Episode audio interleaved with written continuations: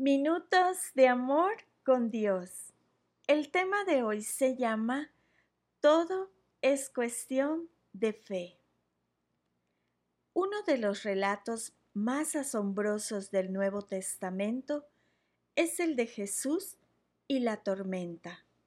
Jesús y sus discípulos habían estado compartiendo las buenas nuevas, ayudando a personas todo el día y llegó la hora de alejarse de las multitudes.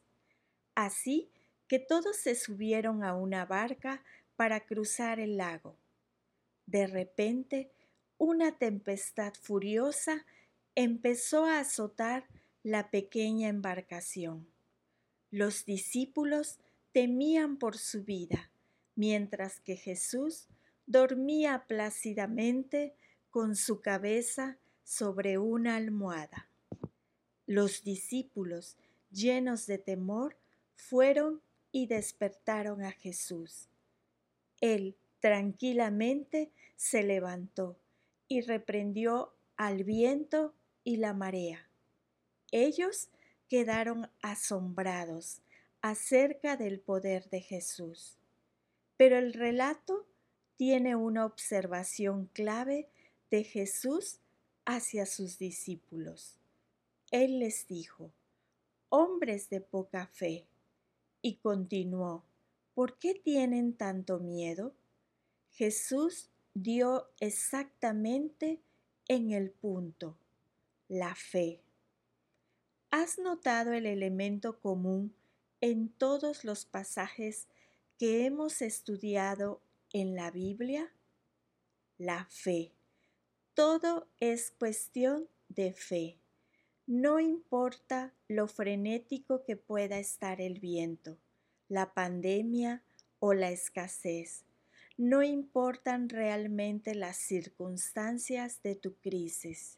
No importa si la salud se complica, si la bolsa de valores cae, si hay recortes de empleos, etc. Lo que realmente importa es nuestra respuesta de fe ante la circunstancia.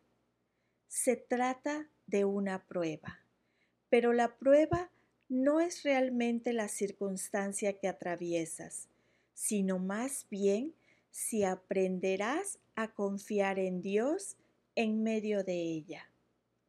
Debemos confiar en el Dios que tiene potestad sobre la naturaleza, sobre todos los animales en el planeta, sobre los microorganismos y sobre las pestes.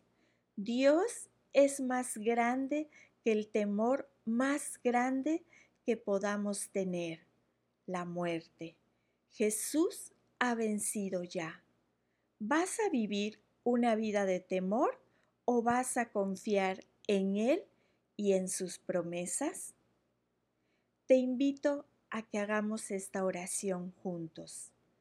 Señor, no importa cuán fuerte sea la tormenta, yo voy a confiar en ti.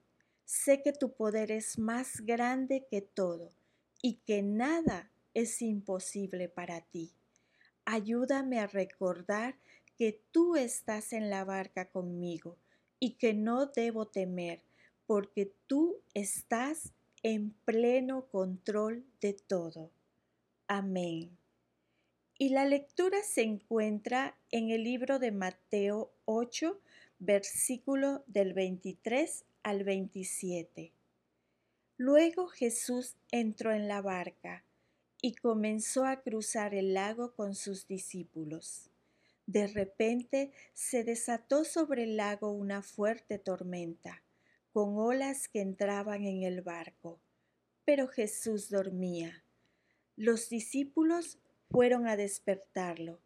Señor, sálvanos, nos vamos a ahogar, gritaron. ¿Por qué tienen miedo? preguntó Jesús. Tienen tan poca fe.